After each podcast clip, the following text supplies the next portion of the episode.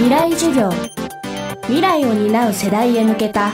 ラジオの中の公開講義。今週の講師はインサイトコミュニケーションズ代表でクリエイティブコンサルタントクリエイティブディレクターを務めております志垣二郎です。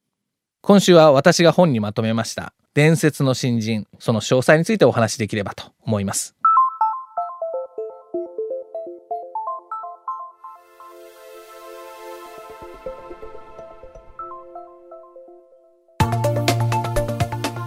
未来授業。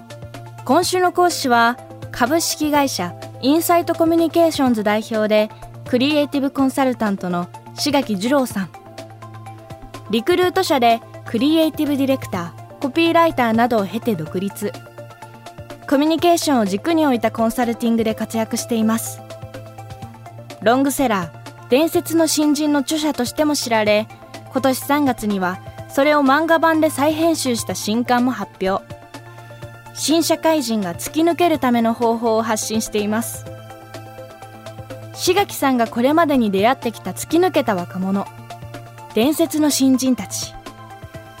彼らの共通項の一つに時間の使い方が違うことがあるといいます。さてこれは具体的にどういうことなのでしょうか？ということで未来授業3時間目。テーマは突き抜けるための時間術。やはり時間の使い方というのがすごく大切でエビングハウスの忘却曲線というのがありまして何か物事を覚えた後に1時間後には70%近くを忘れてしまうだとか何時間後にはもっと忘れてしまうだとかそういったことがあったりするわけですけども自分が頭がホットなうちに考えるっていうことをやった方がいいかなと思ってます。で例えばおそらく多くの方にとって一番多いのはミーティングだとか会議だとかっていうことがあるかと思うんですが会議で来週までにこれを各自やっておくことあるいはその人に振り分けられたこととかあると思うんですよね宿題みたいなものが。でその時に来週のミーティングまでにこの資料をまとめなきゃいけないといった時に私が推奨しているのは会議が終わった後の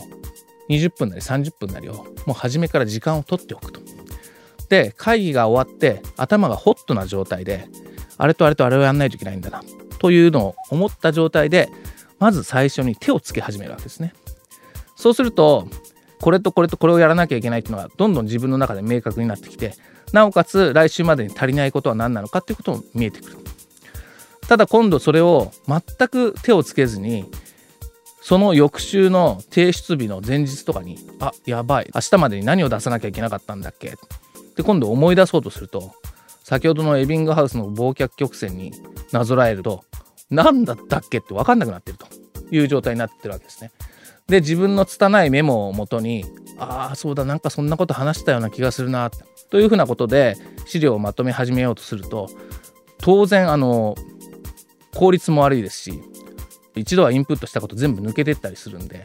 そういう意味で言うとやっぱり会議が終わった後の20分で勝負をするんだと。次どういうアクションを取るんだ何をやるんだっていうことを考えてまずファーストアクション小さくでいいので動き始めると。それをやることによって生産性もクオリティも大幅に向上するんじゃないかなというふうに思ってます。つまり会議が終わった後の20分は会議のおさらいや次の会議へ向けた準備の時間として確保しておくということです。ただこれを実行するためにはその他の予定も含めたスケジュールの上手なやりくりが必要になりそうです。そこでもう一つ志垣さんが提唱しているのがこちらです。デッドラインとブロッキングということをお話ししてるんですけどもデッドラインっていうのは締め切りですよね。いつまでにやらなきゃいけない。でブロッキングっていうのはそれをやるための時間をどこに確保するかということなんですけども来週の例えば月曜日までに資料を提出しないといけないと。いった時に来週の月曜日がデッドラインだと考えると。そうじゃなくて自分の中でそれを前倒しして例えば金曜日にここまでやるっていうことがデッドラインだと。いうふうに設定するわけですね。そうすることによって本当の締め切りの前に家庭プロセスにおけるデッドラインを明確にすると。で明確にした上で金曜日までにこのレベルまで持ってくる。ということを考えた時にあこれ2時間ぐらいかかるなというふうになったとしたら木曜日にやろうと木曜日にやろうと思うだけじゃなくて木曜日の3時から5時は時間が空いてるからここでやろうというふうなことを明確に決めることが大切でその時にスケジューラーであったりだとか手帳とかにここはこの資料をまとめるっていうふうにガーンって線を引くわけです。でそこで何か案件があった時に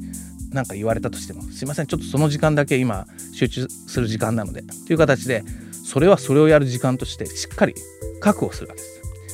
もう一個ブロッキングで効果があるのは木曜日の2時間を取ったことによって木曜日の他の時間で他のことをやらなきゃいけないっていう意識も高まってくるんで3時からはあの仕事をやるからできないから3時までに他の仕事やらなきゃいけないなっていうふうになるわけですね。でそこが全くない状態だと一日ずっとダラダラやっててあこの仕事もできなかったし資料作りもできなかったな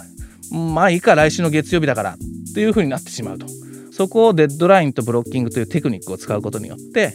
クリアしていくとあの生産性というのはどんどん変わってくるかなということです。今週の講師は株式会社インサイトコミュニケーションズ代表でクリエイティブコンサルタントの志垣二郎さん。今日のテーマは突き抜けるための時間術でした。明日も志垣さんの講義をお送りします。今回のお話のベースになった志垣さんの新刊漫画でわかる伝説の新人は集英社から発売中です。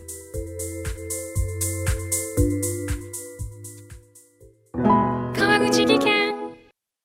階段での転落大きな怪我につながるので怖いですよね足元の見分けにくい階段でもコントラストでくっきり白いスベラーズが登場しました。皆様の暮らしをもっと楽しく快適に。川口技研のスベラーズです。